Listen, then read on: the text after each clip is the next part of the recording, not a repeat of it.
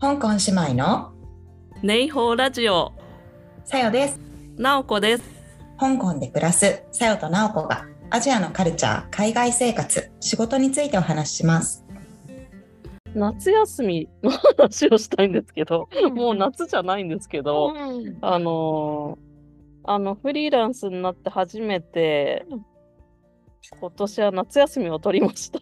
ほうほうほうどれぐらいとったんですか？1週間うん。うん。あでもなんかその前に日本の、あのー祝日が入ってたから合わせると9日ぐらいになったのかな、へうん、え9月の末に。え、それフリーランスの夏休みは夏休みを取りますっていうのをうん。各社に宣言して、うん。そうですそうですでそうです。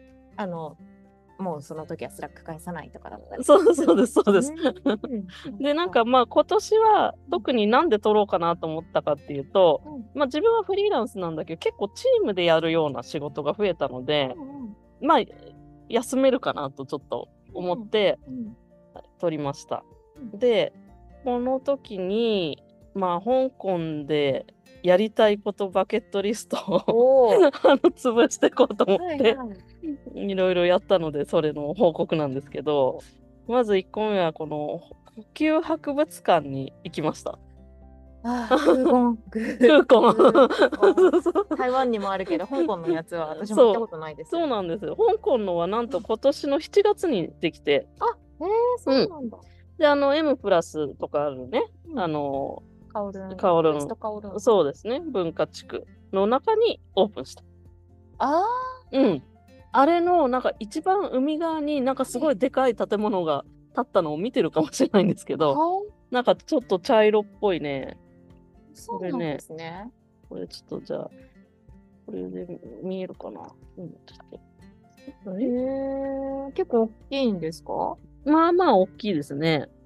これちょっと外の建物が見せたいけど見せられない。プラスで十分見応えあるのに。あ、そこれか。あう、、そ見たことありました。あ、これね今までオープンしてなかったんう、ですね。そう、してなかったの。で、これやっとオープンしました。うんで、まあ、その呼吸といえば台湾にもあるし、まあ、もうそもそもはその北京のうん資金場っていうことですよね。うんで、その北京の資金場から貸し出された900点以上の美術品へが展示されてるっていうことで。う、んうん。うん、結構ね、面白かったですね。なんか、あの、いろいろ工夫してあって、うん。なんかその、資金城の中の一日を表現したうん。部屋とか、うんうん。なんか朝はこんなもので食べて、こういう洋服を着てみたいな、うん。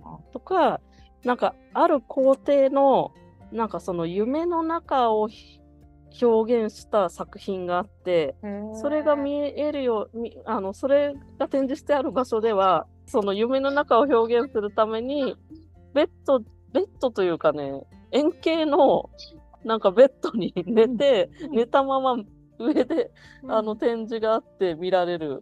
へえ、面白い。部屋とか、なんかいろんな工夫がしてあって結構面白かったです。なんか台湾の呼吸博物館といえば、あの水晶肉で石とねできた、肉と白菜と白菜と肉。豚の角煮ですけど。香港あで一番押し出されてるのは、そういうのはまだなかった。あまうん。私もそう思ったんですよ。どれが一押しなのかなと思ったけど、うんうんまだなんかそういうのはなかったですね。うなるほど。ん。で、あ、そうそう、それでこれ、実はここは、うん本当はその前の週にも一回行ったんですけど、うんなんか予約しないと入れなくって、うなんだそう、だから、制限してるんですね。そうそうそう。なので今はまだあの予約しないと入れないので予約を忘れずにしてください。で、2つ目があのミルクプリンを食べにへ行ってえ。、このね、なんか老舗、そうですね。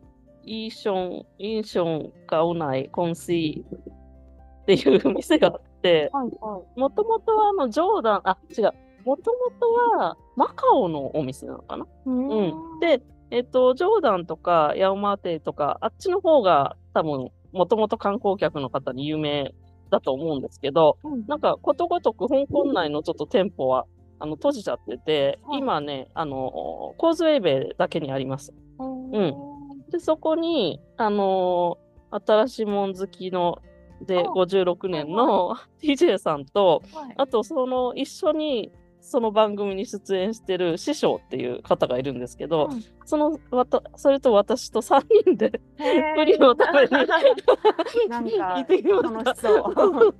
でなんかそうもともとは私ミルクプリンってすごい好きだから行きたかったんだけど、ちょっとプリンだけ食べに行くのもなと思ってうんなかなか行ってなかったんですけど、なんか一応あのチャーチャン店みたいな感じでサンドイッチとかそういうのもあるんですね。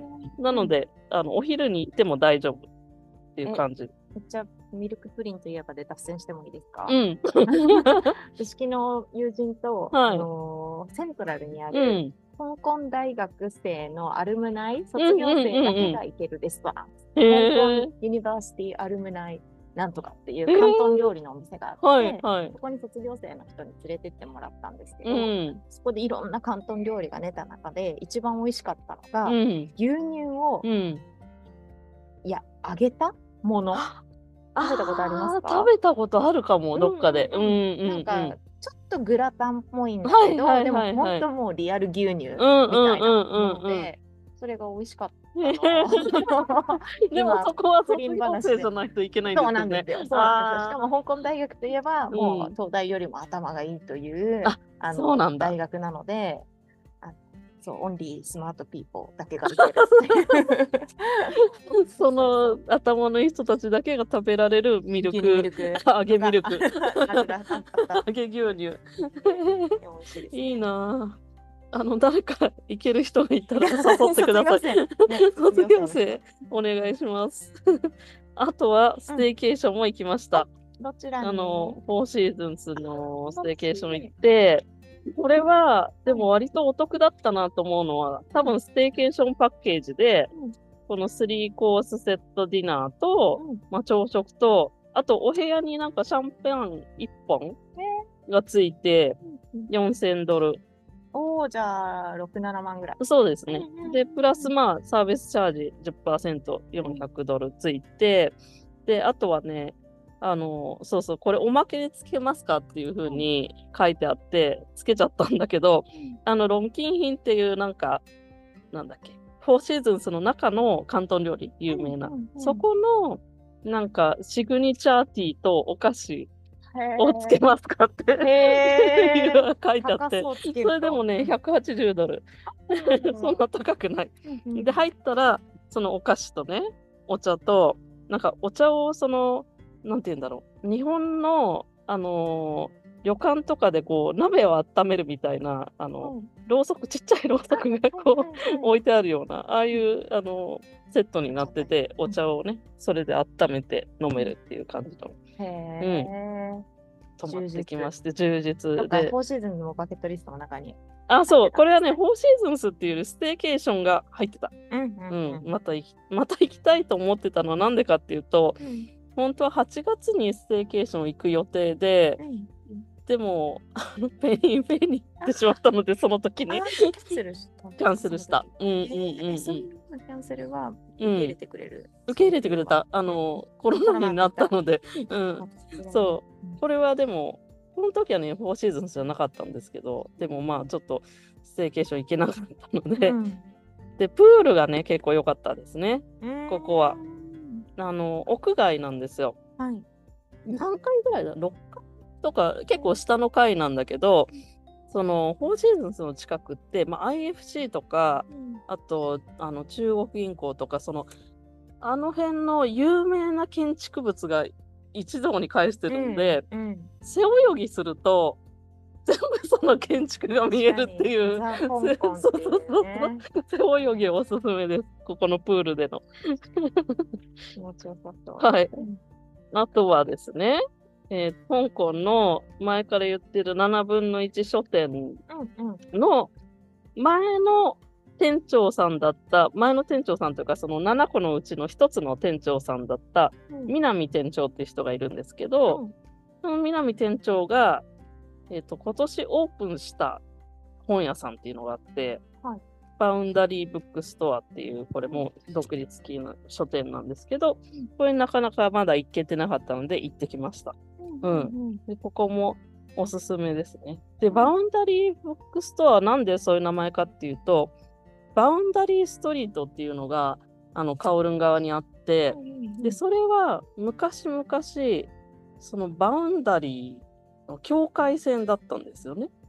イギリス領と中国領の境界線をバウン boundary として言っていて地図で、ね、見るとあこんなとこがboundary だったんだって 結構面白いんですけど、うん、そこにあります。なるほど。はい、うんうん。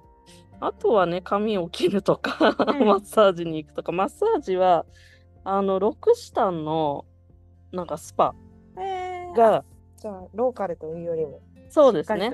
そうそう、ちょっと行ってみたかったので行ったんですけどそこワンチャイにあって、うん。あの旗艦店みたいなところが。うん。で確かにすごい良かったんですけどうん。ちょっとねお値段は1380ドルとややちょっと高めなので、2万円ぐらい。そう。うん。ここまで1回のマッサージに出す必要はあるかなっていうのはちょっと思った。ローカルのに行ったらね、そうそうそうそうそう。ローカルのでいい気がした。まあちょっと体験としては良かったですけど、うんうんうん。一回は行ってみたかったから。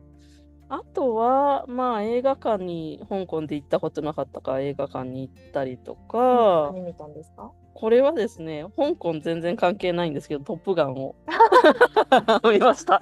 なるほど。なるほど、かっこいいの。そうそうそうあのめっちゃ男性陣がうん。何度も見てますよね。あ、そう、そうなのよね。あんまり女性はね。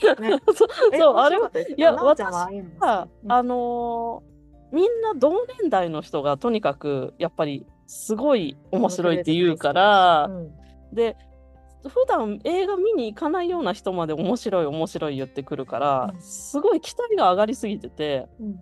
で見たら、みまあ、見始めたらあそもそも私前の「トップガン」見たかなとか。あーあ、そうか、あれはリメイクとかなんですか？ああのもともとね1980年代のはい「トップガンの」まあ、その後なんだよねあれは。そうなんですね。うん。だからその頃にやっぱり「トップガン」ってすごい影響力があってうん。ファッションとかもすごい影響があったのね、MA1 が流行ったりとか、ああいうあのトム・クルーズの格好がね。はい。だからそれに影響を受けてる人たちがあ見たら、ー今もかっこいい。そう今もかっこいい、そうそうそうそう。であの格好でその若い人たちに混じってさ上半身裸でも衰えていない。トトム・クルーズ。そうそうそうそう。とかね。あとはまあやっぱり多分飛行機とかそういうのがすごいポイントなんだと思うんですけど私あれなんか見て見たかどうかも定かじゃないぐらいそんなに「トップガン」が自分がもともと好きだ好きだったわけじゃなかったからまあまあエンタメとしては面白いけどそんなに何回も見るとかではなかったなっていう 感じでした。そうなんか私も、んたまにね、夫とかと見たら、あもう本当に男ってそういうの好きだよねって言って、私が SATC に始めるってみたいな、なんか、それ女って好きだよねみたいな、ななるほどなるほど。